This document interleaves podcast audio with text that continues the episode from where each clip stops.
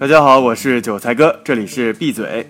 这是一档为大众准备的节目，不用担心自己不懂区块链，也不需要再看各种冗长的微信文章。每天几分钟，我们给你说透链圈币圈新鲜事儿。今天是二零一八年的七月六日，星期五，大家早上好。一加现在正在瑞士的加密谷为我们的区块链之心系列纪录片做采访，所以今天就由韭菜哥我来代班了。在区块链最为活跃的行业中啊，一直都有保险业的身影，因为啊，这项技术可以帮助保险业解决备份、安全、性能、储存等一系列问题。今天呀，我们就来说说保险领域的区块链大佬级公司 R 三。之前介绍过啊，这是一个联合银行巨头、保险巨头等业内两百多家大佬共同开发金融业区块链底层技术的小巨头。在利用分布式与共享分类技术改造商业应用方面啊，R 三一直处于领先地位。不过呢，就在最近，R 三被传陷入了财务危机，但低谷期没维持多久，他们就签了一个大单子。成员包括丘博、马什和自由互惠等保险巨头的风险区块联盟 Risk Block 宣布会使用 R3 的 Corda 平台构建第一批应用。无独有偶，全球最大的区块链保险联盟 B3I 也在不久前宣布从 Hyperledger 的 Fabric 平台跳到了 R3 Corda，推进基于区块链的再保险原型。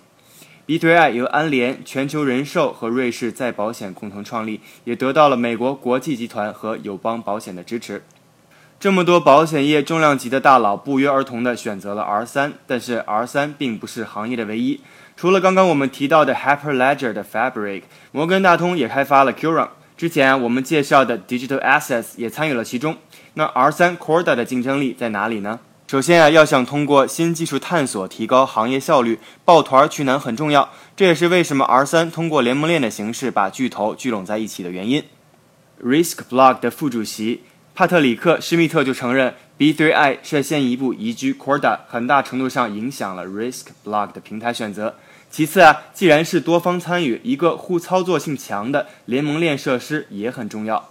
R3 的全球保险主管莱恩·莱格就解释说啊，Corda 使保险公司能够集成和保护不同的数据源，同时确保客户、经纪人、保险公司和第三方之间互联网络的透明度。而 B3I 的 GTO 马库斯·泰德也说，他们正在跟合作伙伴和第三方合作开发应用程序，所以啊，互操作性至关重要。而 Corda 对他们来说是目前最好的选择。今天的第二条要闻，我们来说一说交易所的新一轮混战。六月初的时候，某篇标题是“币圈大地震，五大项目方炮轰火币，砸盘黑幕，零成本操控币价”的文章火遍了币圈。语气强烈，指出啊，包括 INC 在内的五大项目方正在炮轰火币交易所，指责火币强推和自己有关的币，而火币啊也不是被吓大的。此文一发，创始人李林立刻回应：最好的公关就是还原真相。大家呀也没有必要再去搜这篇文章了，因为早就被删除了。因为大佬发火之后啊，文中涉及的 MAN、YCC、GVE 等小项目方立刻认怂，发布澄清公告，表示与自己无关。力证火币大佬的清白，而 INC 啊还声泪俱下的发了长文说他们错了，表示作为一届小小项目方不应该不识时务的跟权威抬杠。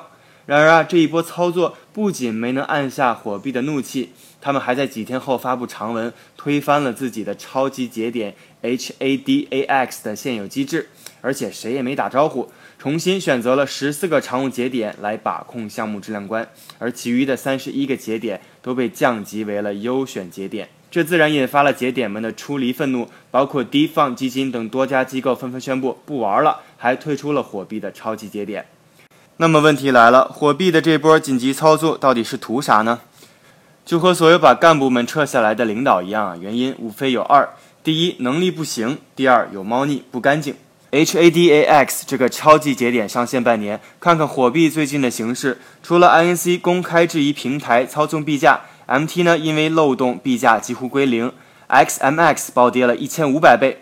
作为曾经是火币对交易所公开透明化运营希望的 HADAX 自己，已经在半年内第四次修改上币规则了，一会儿付费，一会儿免费。HADAX 的社区决策早就沦陷在了贿赂选票和权力寻租里。火币自己应该也很纳闷。，HADAX 到底有没有割韭菜？INC 这样的项目是怎么上市的呢？这里面到底有没有利益输送？更何况隔壁 Fcoin 还在节节攀升，步步扩张。这就好比是一个食物链，从下往上依次是韭菜、小项目方、超级节点和项目所。作为食物链顶端的火币清楚，任何一个环节出现问题，谁都没得吃。既然无法在这场博弈中自证清白，那也只能出重拳，加大管理了。